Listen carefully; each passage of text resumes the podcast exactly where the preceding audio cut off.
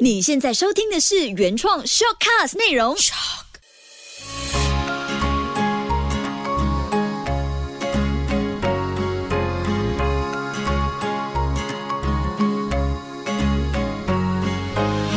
秋月的育儿天地。嗨，你好，我是秋月，谢谢你收听秋月的育儿天地，搞懂孩子不费力。过年后的爸爸妈妈是不是感觉比之前更加忙？像上课的时间跟方式跟动了，然后我们的工作呢也慢慢开始启动。我自己的感觉是呢，疫情下的爸妈真的活得特别的忙，这个忙碌也提醒我们。有很多事情是不能都由爸妈出手，真的是宁可在日常的亲子互动当中花多一点力气聊天，让孩子明白自己的生活，也更懂得察觉身边发生的事，爸妈就可以省下。更多的力气，这个概念就像是在没事情发生的时候，平常就先打好地基。这里的平常指的就是可以是任何的琐碎的时间，像是洗碗的时候，请孩子在一旁跟你聊聊天、说说话，或是在睡前聊天，什么都可以讨论，听听孩子看事情的方式，还有他们小小世界的看法。我觉得你会收获很多。我自己也是在这个过程当中跟孩子一起成长。如果有这么做呢？那等到事情发生的时候，像是爸妈这阵子 work from home 很忙，孩子需要自己处理一些事。他自己就可以明白自己应该怎么做，尝试自己先处理，就不会事事都需要爸爸妈妈帮忙。嗯，这一年我发现我的大儿子 Kobe 的生活技能变化很多，也蛮大的。可能是在家时间多，他的弟弟在身旁，很多时候他就需要扮演好哥哥的角色，帮忙照顾弟弟。特别是我在忙的时候，这个无形中妈妈我这个角色就可以稍微的松口气，专注处理自己的工作或者是家。家务也好，比方说像我现在打着这篇稿，他就陪着弟弟用着下午茶，知道需要帮忙收拾一下客厅的玩具，因为妈妈本身喜欢整洁，他自己收拾的时候就会自己念念念说：“哦，等一下妈妈就会很开心，我也觉得很舒服。”那你就成功了，之前聊的天都奏效了。这些前因后果不是一天就可以让孩子明白，在这一天成功发生之前呢，其实已经用了无数天来慢慢的和孩子聊这些事。我相信孩子在生活中的能力更加是爸妈需要花心思或比较操心的，这也是一般家庭教育当中比较容易会忽略的一环。教育哲学家杜威曾经说过一句话：“生活即教育”，就是说生活就是教育。在生活当中和孩子一起度过的东西，他学起来的反而是更有效果。欧洲很多国家的基础教育认为，教孩子怎么样生活是最核心的目标。也就是说，在生活当中学会的知识，也会运用所学的知识在生活当中使用，这样爸妈才会更放心、更放手。这点我就很认同。我记得好几年前在看《爸爸去哪儿》，吴镇宇的那一集呢，他对孩子特别的严格，也会说很多的道理。我这里就不谈他的严格，但是我要特别点出他当时说的一句话，就是我很怕来不及把孩子教好，去适应这个残酷的社会，自己就已经不在了。那时候听的感觉是哇。有点感触，然后直接泪崩。而且我当时只是四年的妈龄，就是妈妈的年龄，都已经觉得蛮沉重的，却是非常的真实。现在我当妈妈的年龄快八年，回过头看这句话，依然深刻。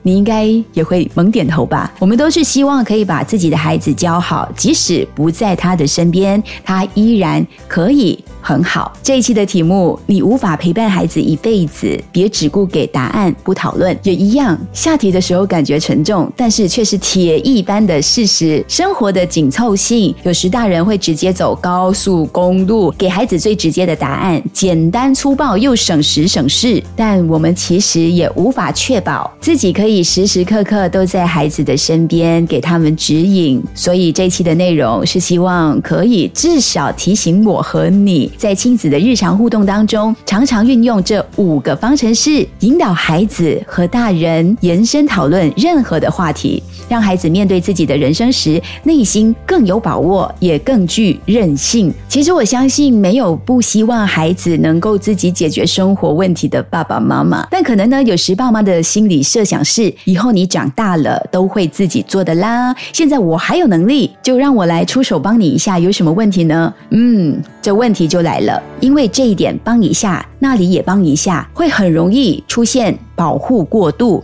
当你帮孩子做了太多事情，也等同于剥夺了孩子练习自己解决问题的机会。我之前在带小朋友的学习活动当中，最怕就是每一次发问，孩子的回答总是“嗯，我不知道”，“嗯，我不会”，就完整的句号。或者是其他的小朋友在对话当中简单的问一两个问题，他们都会选择头低低，或者是藏在大人的背后回答。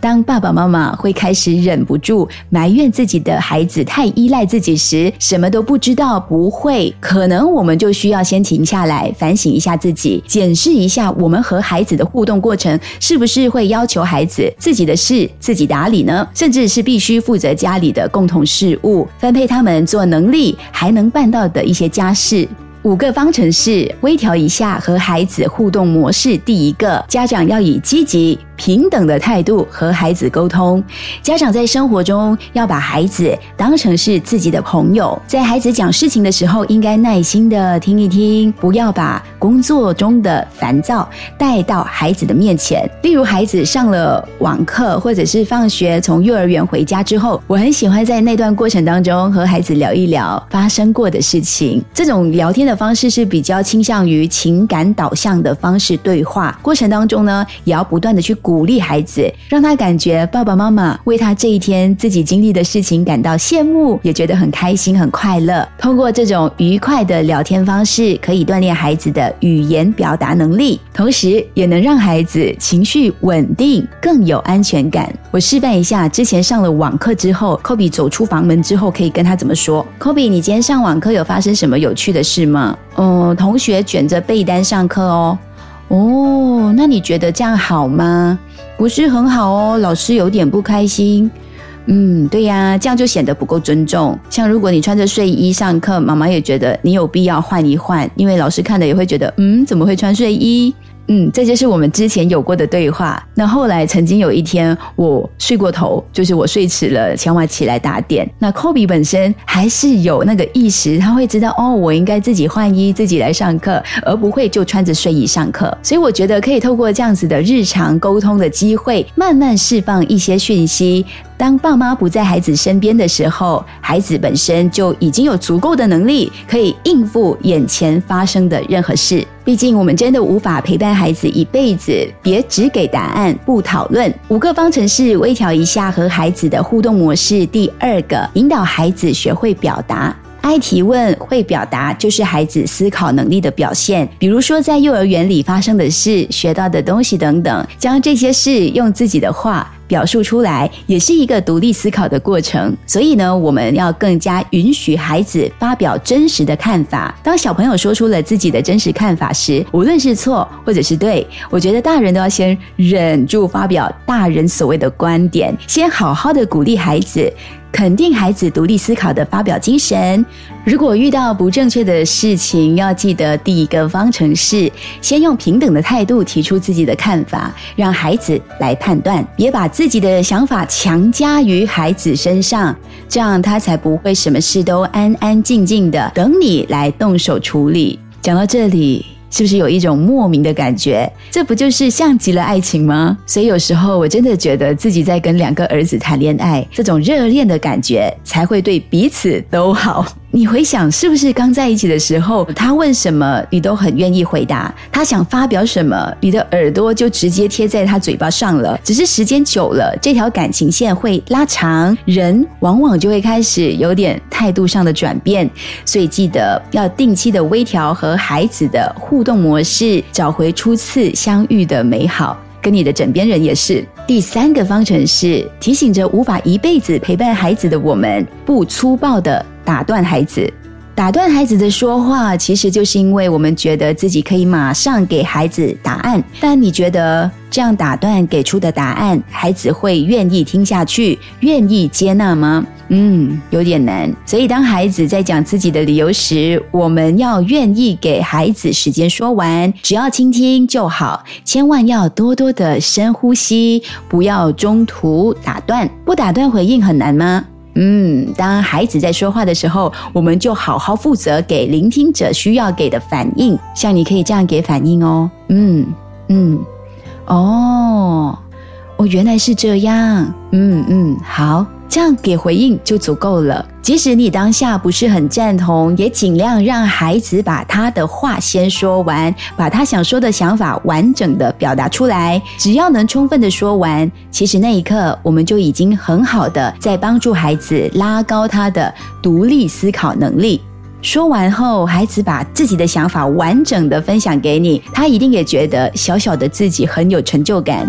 我们也别急着泼冷水。这样呢，下一次他想说自己想法前，想到你可能会打断，再不然你可能已经拿好一桶冷水在等他，他还愿意开口吗？真的多说才能够激发孩子多思考，多自己找答案。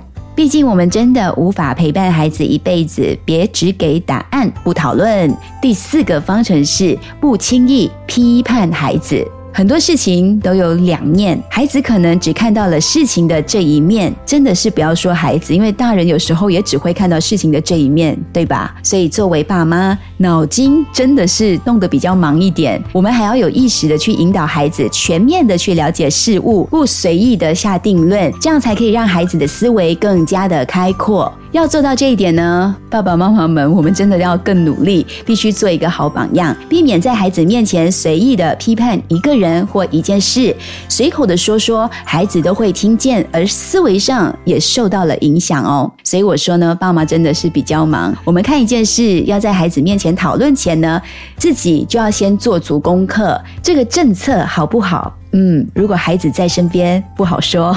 真的是要对自己所说的负责，对孩子也负责。